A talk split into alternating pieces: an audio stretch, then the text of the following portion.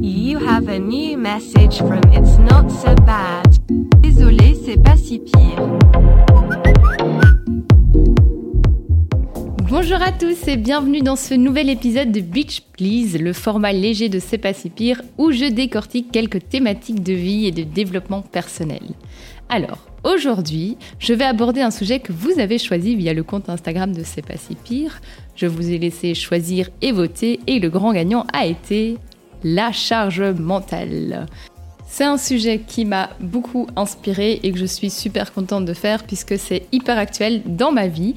Donc avec cet épisode, on va essayer de voir comment on peut améliorer notre bien-être et notre épanouissement via la gestion de cette charge mentale. Alors premièrement, qu'est-ce que réellement la charge mentale? En fait, ça va être l'ensemble de nos pensées, de nos soucis et des responsabilités qui sont vraiment au quotidien dans notre esprit et qui nous pèsent et qui provoquent du coup parfois un stress, une anxiété et évidemment un épuisement. Alors, je vous vois directement venir, est-ce que la charge mentale est essentiellement féminine? Évidemment, on va pas se mentir, dans de nombreux foyers, les femmes ont souvent assumé une part disproportionnée des tâches ménagères, mais également évidemment de l'organisation familiale et de la prise en charge émotionnelle des membres de cette même famille. Alors, cette réalité, elle a bien évidemment été étudiée et mise en lumière dans le cadre, je vous lis dans le mille, des inégalités de genre. Alors, ces études vont montrer comment les femmes peuvent se sentir submergées par la charge mentale due aux responsabilités qu'elles ont en supplément aux hommes. J'ai d'ailleurs lu une étude assez intéressante pour euh, cet épisode qui montrait de base que les femmes étaient beaucoup moins heureuses si elles devaient travailler plus que demandé ordinairement. Ce qui n'était pas le cas pour les hommes. Sauf qu'en creusant dans l'étude, celle-ci montre que si la charge mentale domestique était alors transmise à l'homme, les résultats s'inversaient. Les femmes avaient alors plus aucun problème à travailler plus dans leur cadre professionnel. Quant aux hommes, ils étaient moins heureux s'ils avaient à travailler plus, puisqu'ils avaient alors la charge mentale familiale qui venait en plus. Alors évidemment, c'est important de souligner hein, que cette charge mentale n'est pour le coup pas exclusivement féminine. Elle peut être présente évidemment chez tous les individus de tout genre et de tout milieu. Les hommes, évidemment, peuvent également ressentir une charge mentale, que ce soit dans le contexte familial, professionnel ou personnel.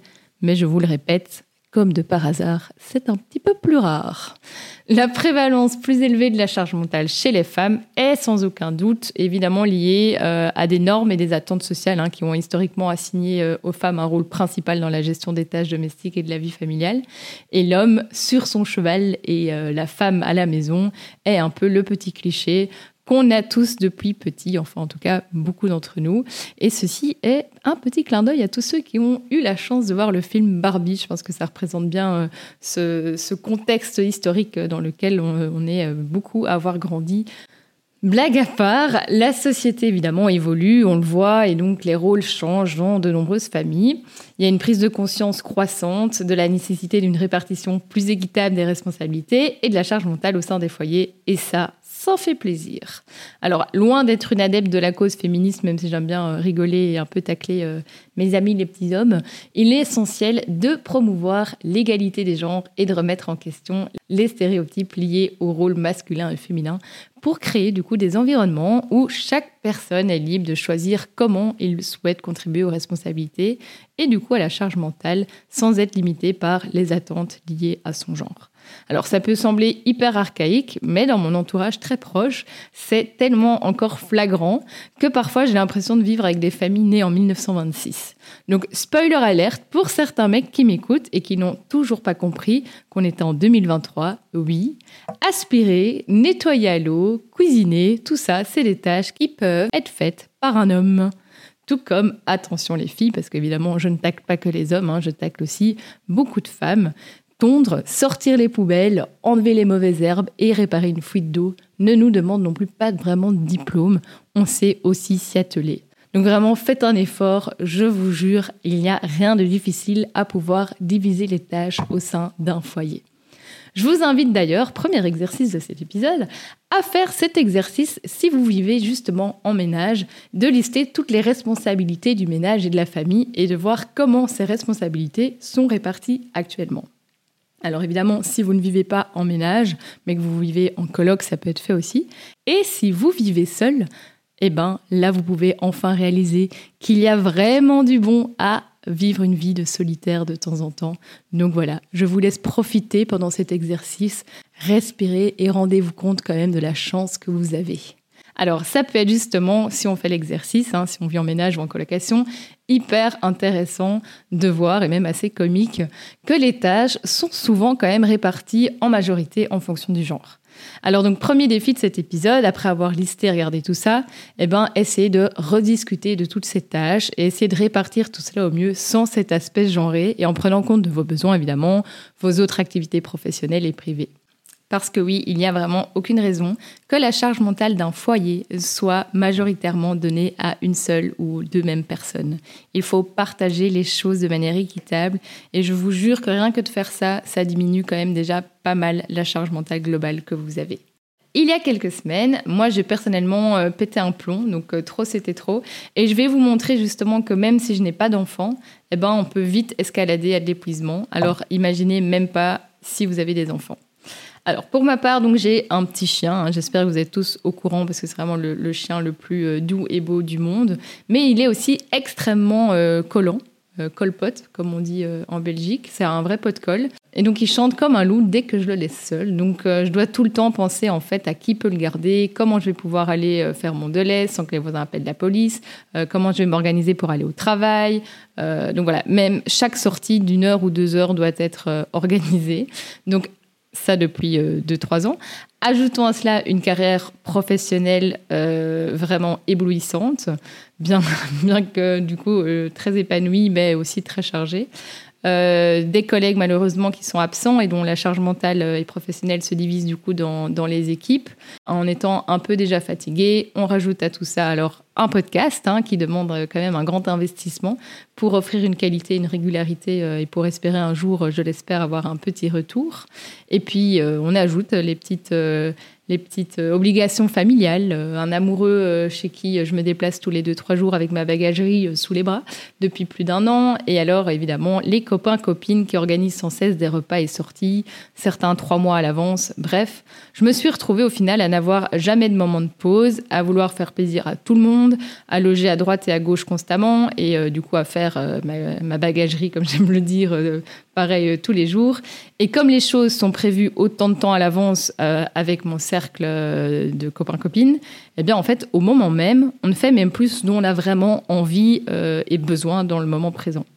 Alors un jour, pour la petite anecdote, le parking d'Ixelles, si parking Bruxelles m'entend, euh, je vous déteste. Je vais rester, euh, rester euh, poli, mais je vous hais au, plus haut point. Donc bref, le parking d'Ixelles a décidé d'augmenter ses tarifs. Et donc j'ai réalisé que pour 4h30, c'était 21 euros pour rester euh, garé dans, dans, la rue de mon cher et tendre. Et donc, pour passer 24 heures chez lui, en plus de tous mes trajets, bagageries incessants, cela me coûterait presque 60 euros. Je me suis donc effondrée en grosses larmes. J'avais de la morphe partout, mais je restais très, euh, très, très mignonne. Et il me regardait, du coup, euh, bah, médusé, quoi. La meuf, elle pète un câble pour un, parking. Certes, on parle de 60 euros, mais bon, pas de là à, s'en foutre à s'en foutre sur tout le visage, quoi. Donc voilà, en gros, j'étais épuisée de devoir euh, tout gérer. J'avais plus d'oxygène, ça faisait des, des mois que je n'avais plus pris de vacances et je voyais plus comment m'en sortir et gérer. Alors, qu'est-ce qu'on fait quand c'est comme ça? Eh ben, on va voir une psychologue spécialisée en épuisement. Et donc, ces choses faites, j'ai réalisé que je faisais du coup pas un burn-out professionnel, parce que je retirais quand même toujours beaucoup d'énergie de, de, de, mon travail, mais un burn-out social. Et oui, apparemment ça existe. Et donc ça fait un mois maintenant que j'ai pu euh, voir cette psychologue et que grâce à elle, ben, j'ai réussi à mettre des limites, à annuler euh, plein de plans prévus, à dire non, à m'organiser autrement. Et franchement, qu'est-ce que ça fait du bien.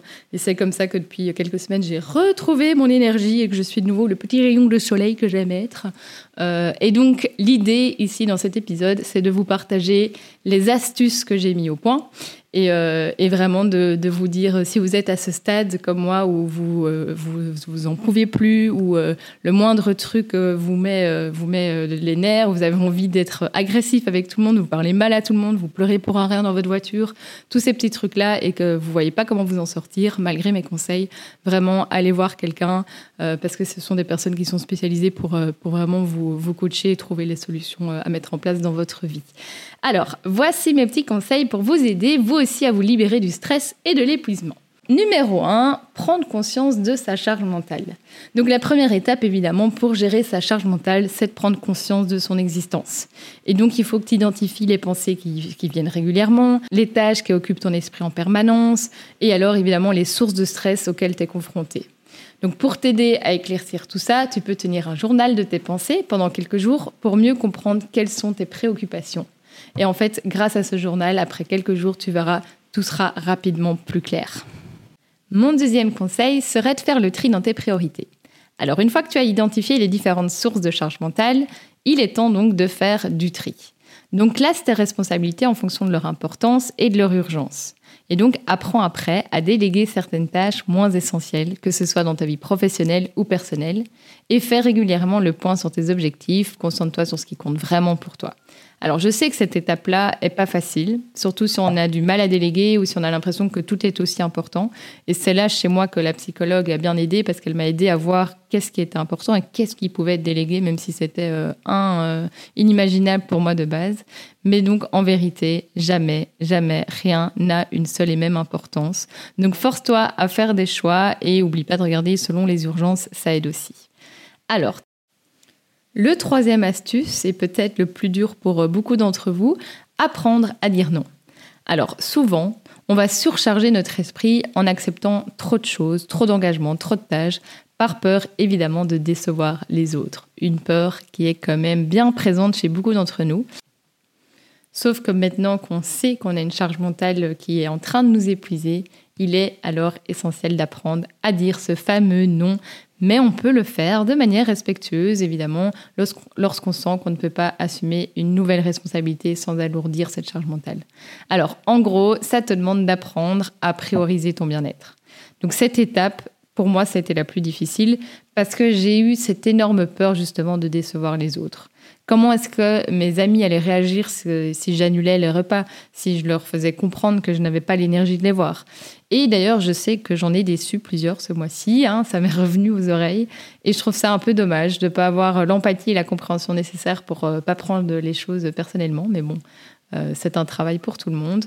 Donc ce mois-ci, j'ai enfin compris que je n'avais pas à culpabiliser si, en plus de 15-20 ans d'amitié, j'ai annulé une soirée ou un repas pour me reposer ou faire quelque chose dont j'avais réellement besoin moi ce jour-là.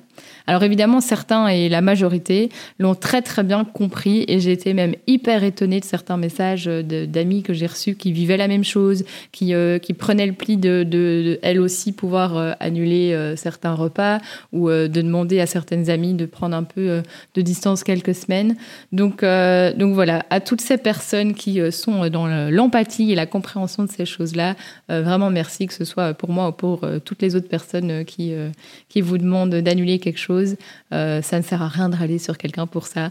c'est vraiment des futilités. Donc, donc voilà. Et pour ces personnes, évidemment, qui sont déçues parce qu'un plan est annulé ou qu'une amie n'est plus disponible ou qu'une amie, justement, leur, leur émet le fait qu'elles ne peuvent plus être des bonnes amies pour le moment, euh, bah, c'est une déception qui est tout à fait logique. Donc euh, attention, je dis pas là que c'est euh, dommage d'être comme ça, etc. Parce que c'est tout à fait humain. Mais, mais c'est un, bon exercice de se dire qu'un jour peut-être, c'est vous qui allez avoir besoin d'annuler quelque chose ou c'est vous qui allez avoir besoin de vous reposer. Et donc, vous pouvez laisser quelques petits jokers comme ça à certaines amies. N'hésitez pas à prendre un petit, un petit rapport Excel. Cette personne a annulé trois fois. Vous pouvez vous dire qu'une amie peut annuler maximum trois fois par, par et sinon, euh, elle n'est plus une amie. Voilà, comme ça, ça règle vos problèmes. C'est une blague, bien sûr. Alors, quatrième conseil, pratiquer la pleine conscience. Alors, la pleine conscience, c'est en fait la pratique de la méditation. Donc, c'est une méthode hyper puissante pour justement euh, gérer la charge mentale. Ça prend quelques minutes chaque jour. Il faut juste s'asseoir dans un endroit calme, fermer les yeux, se concentrer sur sa respiration. Et alors, le plus difficile, c'est laisser passer les, laisser euh, les pensées venir et partir sans les juger. Et là, c'est compliqué, mais ça se travaille. Et alors, cette pleine conscience va t'aider à développer une distance émotionnelle avec tes pensées qui va à terme réduire l'impact sur ton esprit. Donc ça, c'est quelque chose que tu peux travailler tous les jours, tout le temps euh, et euh, où que tu sois. Donc un conseil vraiment à faire de manière très régulière. Mon cinquième conseil, c'est organiser son temps efficacement. Alors, la mauvaise gestion du temps, évidemment, peut contribuer à une charge mentale excessive. Donc, le conseil, c'est de s'organiser en utilisant, ben, évidemment, des listes de tâches, des plannings ou des applications de gestion du temps. Hein, ça existe. Donc, fixe-toi des limites pour chaque activité avec, euh, avec un, un timing et essaye de respecter ça. Et si tu vois une... Et tu verras, alors, et tu verras alors une amélioration significative dans ta productivité et ton bien-être. Par exemple, moi qui suis justement euh, over-organisée dans tout, on a décidé du coup avec mon copain, au lieu de prévoir donc plein d'allers-retours sur la semaine vers Bruxelles, vu que j'habite en dehors de, Bruxelles, eh ben à présent j'essaye de venir directement deux trois jours d'affilée et de retourner alors chez moi le reste de la semaine. Et donc comme ça, je dois faire euh, moins d'organisation pour euh, mon travail, mes sorties, etc. Mais par contre, j'organise justement euh, mes jours au travail, mes sorties avec mes amis de Bruxelles, etc. Dans ce planning-là, dans les jours où je suis à Bruxelles, car je sais précisément maintenant quand je suis et où, et, et quand je suis de retour chez moi pour voir toutes mes autres amis qui ne vivent comme moi plus sur Bruxelles.